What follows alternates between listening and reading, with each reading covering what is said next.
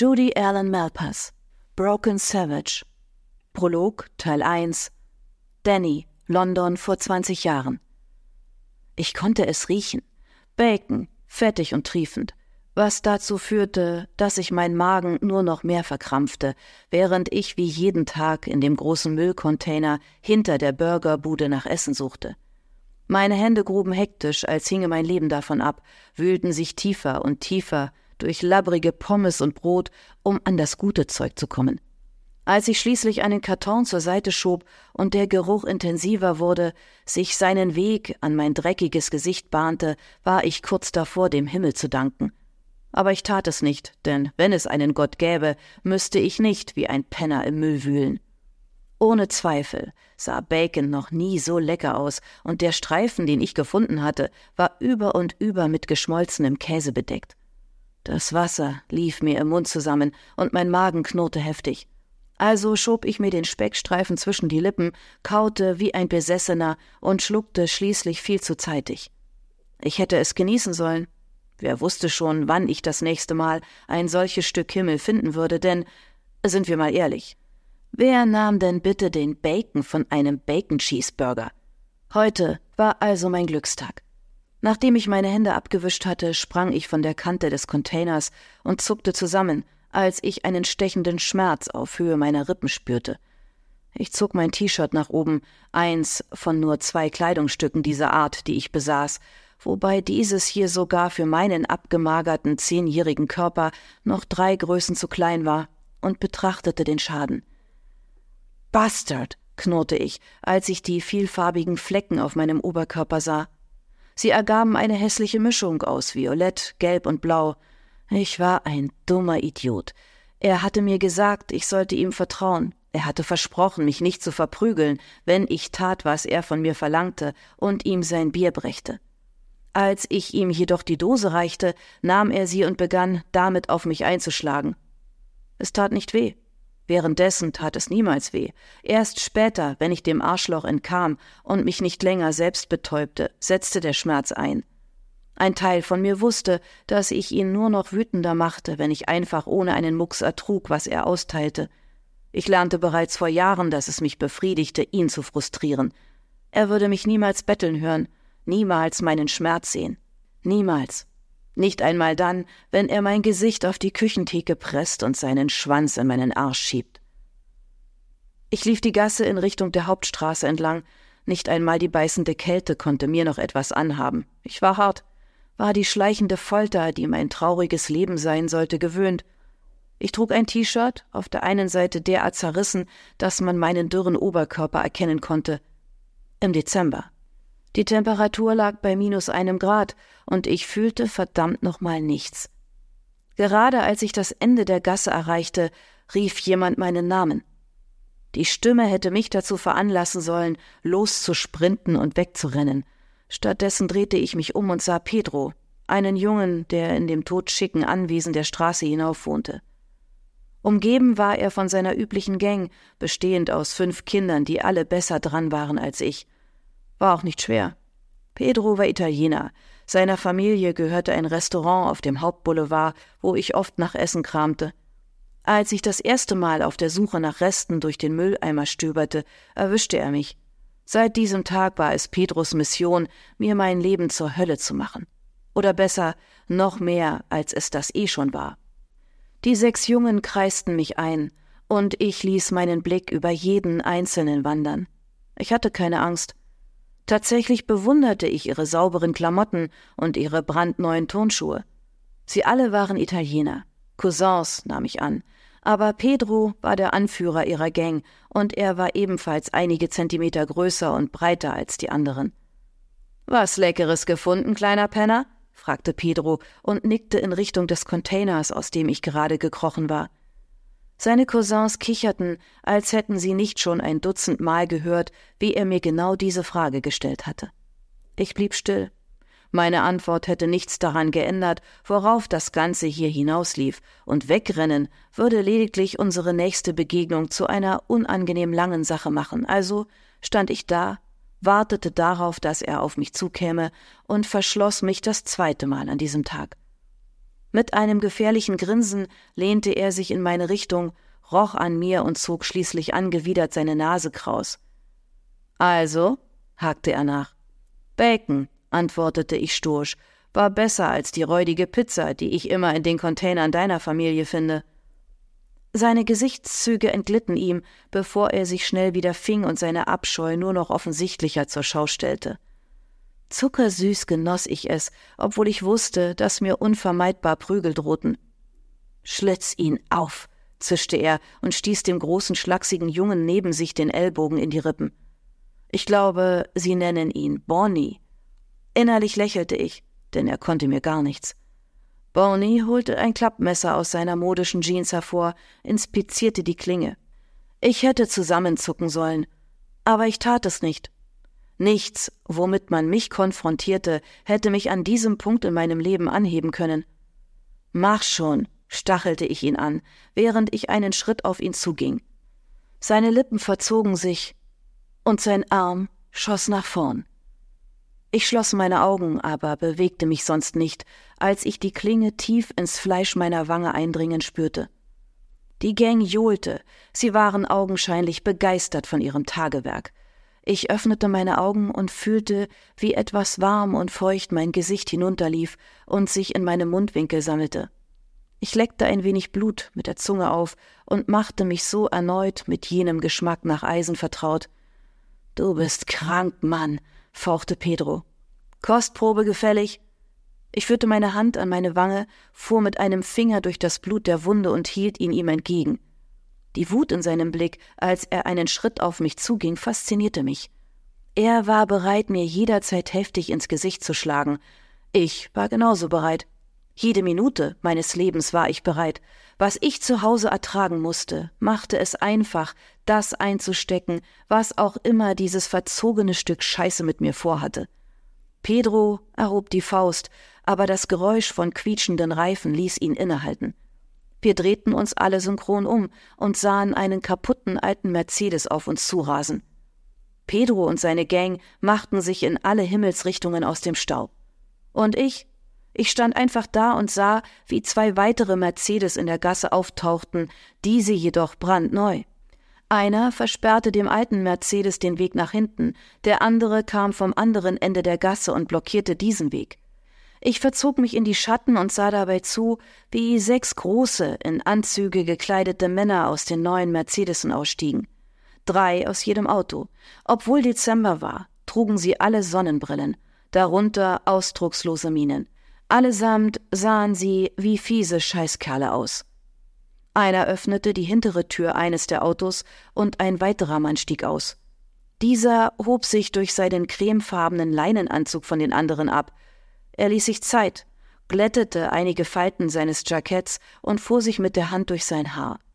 Er sah wichtig aus, mächtig, furchtlos, respektiert. Sogar mir als Zehnjährigem war klar, dass er genau das verdiente. Er war nicht einfach nur ein Tyrann, ich war sofort von ihm begeistert. Voller Faszination beobachtete ich, wie er auf den alten Mercedes zuschritt und schließlich die Fahrertür öffnete.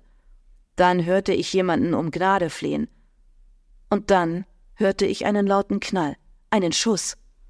Ich blinzelte einige Male, war wie hypnotisiert, als der Mann im cremefarbenen Anzug eiskalt die Tür des alten Mercedes schloss und, als wäre nichts gewesen, zurück zu den anderen Autos schlenderte. Ich sah hinüber zu dem alten Mercedes und sah überall Blut, ebenso einen Körper, der über dem Lenkrad hing. Kümmert euch drum, forderte der Mann im cremefarbenen Anzug und zog seine Hosen an den Knien nach oben, um zurück ins Auto zu steigen. Dann sah ich ihn einen Mann auf der anderen Seite eines Maschendrahtzauns, der gerade dabei war, eine Mauer nach oben zu kraxeln, welche die Gasse überblickte. In seiner Hand befand sich eine Waffe, bei ihm handelte es sich ganz klar um eine Bedrohung. Er sah zu schmuddelig und dreckig aus, um zu den Männern mit ihren eleganten Anzügen und glänzenden neuen Autos zu gehören. Noch bevor ich wahrnahm, dass sich mein Mund überhaupt bewegte, rief ich Hey, Mister. Hey. Der Mann im cremefarbenen Anzug hielt inne, sah zusammen mit den anderen gut gekleideten Männern in meine Richtung. Seine blauen Augen leuchteten mir entgegen. Ich war ein Kind, ja, aber ich erkannte das Böse, wenn ich es sah. Ich begegnete ihm fast jeden Tag. Was mir jedoch gerade in diesem Moment in die Augen sah, war auf eine andere Art und Weise bedrohlich. Mein kindlicher Geist konnte nicht genau sagen, wo der Unterschied lag. Er war einfach da. Ich hob meine Hand und deutete auf die Mauer. Er hat eine Waffe. Als ich erneut nach oben sah, richtete der Typ seine Pistole hinunter in die Gasse, genau auf den Mann im cremefarbenen Anzug. Ein Schuss fiel. Nur einer, und er kam nicht von dem Mann hoch über uns. Wie ein Sack kippte der Typ, stürzte nach unten und schlug mit einem ekelhaften Geräusch auf dem Asphalt auf. Ich starrte auf seinen malträtierten Körper. Sein Genick war offenbar gebrochen, so dass sein Kopf einen merkwürdigen Winkel zum restlichen Körper aufwies. Seine Augen waren geöffnet, und in ihnen sah ich das altbekannte Böse. Die Art, wie ich sie jeden Tag zu sehen bekam. Ich sah nicht weg, bis sich ein Schatten über mich beugte. Als ich aufblickte, fand ich mich Auge in Auge mit dem Mann im cremefarbenen Anzug. So nah war er noch größer, noch furchteinflößender. Wie heißt du, Junge? fragte er. Er hatte einen Akzent genau wie der, den ich immer hörte, wenn ich mich in die Kinosäle mogelte, amerikanisch. Danny. Normalerweise unterhielt ich mich nicht mit Fremden, aber der Mann forderte wortlos, dass man ihm antwortete. Wer ist für dein Gesicht verantwortlich? Er nickte in Richtung meiner Wange und ließ seine Hand in seine Tasche wandern. Ich bemerkte, dass seine andere noch immer die Waffe hielt. Ich berührte meine Wange und spürte meine Handfläche durch das Blut gleiten. Das ist nichts, das tut nicht weh. Großer, harter Typ, hm? Seine dicken Augenbrauen hoben sich und ich zuckte die Schultern. Aber das war nicht meine Frage. Nur ein paar Kinder. Er legte seine Stirn ein wenig in Falten und das Böse schien noch stärker. Wenn Sie sowas noch einmal versuchen, bring sie um. Keine zweiten Chancen, Junge. Denk immer daran. Zögere nicht, stell keine Fragen. Tu es einfach. Ich blickte hinüber zu dem Auto voller Blut, nickte, und Mr. cremefarbener Anzug betrachtete mich, wobei sich seine Nase aufgrund meines schäbigen Äußeren verzog. Als ich seine bewaffnete Hand nach vorn bewegte und er mit der Mündung seiner Pistole den Stoff meines T-Shirts anhob, hielt ich ihn nicht auf. Ich zuckte nicht, bewegte mich nicht einmal. Waren Sie das auch? Nein, Mister. Wer dann? Mein Stiefvater. Seine blauen Augen fanden meinen Blick. Er schlägt dich? wollte er wissen, und ich nickte. Warum? Um ehrlich zu sein, wusste ich es nicht. Er hasste mich, hatte er schon immer, also zuckte ich erneut mit meinen knochigen Schultern. Deine Mutter? Ist abgehauen, als ich acht war. Er atmete ein, trat einen Schritt zurück, und ich nahm an, dass er mein elendes Puzzle zusammensetzte. Wenn dein Stiefvater dich das nächste Mal anfasst, Bring auch ihn um. Ich lächelte, genoss den Gedanken, genau das zu tun. Ich würde es nicht, könnte es nicht. Mein Stiefvater war fünfmal so groß wie ich, aber ich nickte trotzdem. Er, Mister. Ich war mir nicht sicher, dachte aber, ich hätte ein Lächeln in seinen Mundwinkeln gesehen. Hier. Er holte einen Haufen Geldscheine hervor, die ordentlich von einem glänzenden Geldscheinkontakt zusammengehalten wurden, und zog einen Fünfziger heraus. Meine Augen wurden riesig. Noch nie zuvor hatte ich einen Fünfziger gesehen, nicht einmal einen Zwanziger. Hol dir was zu essen und saubere Klamotten, Junge. Danke, Mister. Ich nahm ihm den Schein aus den Fingern und hielt ihn mit beiden Händen vor mich. Ich war begeistert, und es muss so offensichtlich gewesen sein, dass er leise lachte und einen weiteren Schein hervorzog. Fasziniert sah ich dabei zu, wie er meine Wange abwischte, mit einem fünfzig-Pfund-Schein. Du blutest ganz schön. Er legte den blutigen Schein in meine Hand. Und jetzt hau ab. Ich machte mich mit den zwei Fünfzigern aus dem Staub. Meine Augen klebten daran, als ich die Gasse hinunterlief und jederzeit befürchtete, jemand könnte sie mir aus der Hand reißen. Lauf, Danny, lauf. Ich hörte das mir nur zu bekannte Geräusch des alten Nissan vor mir und blieb sofort stehen. Mein Stiefvater hielt mit quietschenden Reifen, sprang aus dem Wagen und lief mit dem typischen mordlustigen Blick in seinen Augen auf mich zu. Er sprach nicht mit mir, tat er nie. Sein Handrücken kollidierte mit meiner bereits verletzten Wange. Ich zuckte nicht, nicht einmal, als ich spürte, wie die Wunde noch ein wenig größer riss. Woher zur Hölle hast du die? spuckte er mir entgegen und krallte sich die Fünfziger aus meiner Hand. Es war komplett untypisch für mich, doch ich brüllte ihn an und hechtete nach ihm, um sie zurückzubekommen. Hey, die gehören mir! Gib sie zurück! Ich wollte nicht um sie kämpfen oder ihm zeigen, dass sie mir wichtig waren, aber sie gehörten mir. Ich hatte noch nie etwas besessen. Ich würde sie nie ausgeben, niemals, aber wenn er sie besäße, hätte er sie bis zum Ende des Tages für Alkohol, Drogen und eine Nutte verprasst. Mein Sichtfeld verschwamm, als er mir einen Fausthieb versetzte, der meinen Kiefer knacken ließ. Dann griff er in meine viel zu langen Haare und zerrte mich zu seinem Scheißhaufen von Auto. Steig ein, du kleines Arschloch. Entschuldigung? Mein Stiefvater wandte sich um und nahm mich mit sich. Was? Der Mann im cremefarbenen Anzug war herübergekommen. Das Böse, das ich bereits in seinen Augen erkannt hatte, war unübersehbar zurück. Ist das dein Stiefvater, Junge? fragte er, und ich nickte, so gut ich das mit der eingeschränkten Bewegungsfreiheit meines Kopfes tun konnte. Mr. cremefarbener Anzug nickte kurz und wandte seine ganze Aufmerksamkeit meinem Stiefvater zu. Gib dem Jungen sein Geld. Mein Stiefvater schnaubte. Fick dich. Ohne ein weiteres Wort, eine zweite Chance oder eine Warnung, hob Mr. cremefarbener Anzug seine Waffe und platzierte eine Kugel genau mittig in der Stirn meines Stiefvaters. Mein Kopf wurde nach hinten gezerrt, als er zu Boden sank und mir dabei einige Haare ausriss. Einfach so. Bang. Keine zweiten Chancen. Tot. Weg. Mr. cremefarbener Anzug machte einen Schritt nach vorn, bückte sich und nahm die Fünfziger aus den toten Händen meines Stiefvaters. Dann hielt er sie mir hin. Keine zweiten Chancen, sagte er ganz einfach. Hast du noch Familie? Ich nahm die Geldscheine und schüttelte den Kopf. Nein, Sir. Langsam richtete er sich wieder zu seiner vollen Größe auf, wobei er die Lippen verzog. Er überlegte.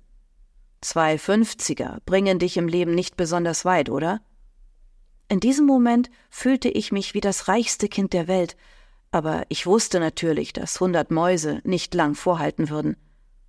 Ich glaube nicht, Mister. Wollen Sie mir noch mehr geben? Ich grinste ihn frech an, und er erwiderte das Grinsen. Steig ins Auto. Meine Augen wurden groß. In Ihr Auto? Ja, in mein Auto. Steig ein. Warum? Weil du mit mir nach Hause kommst.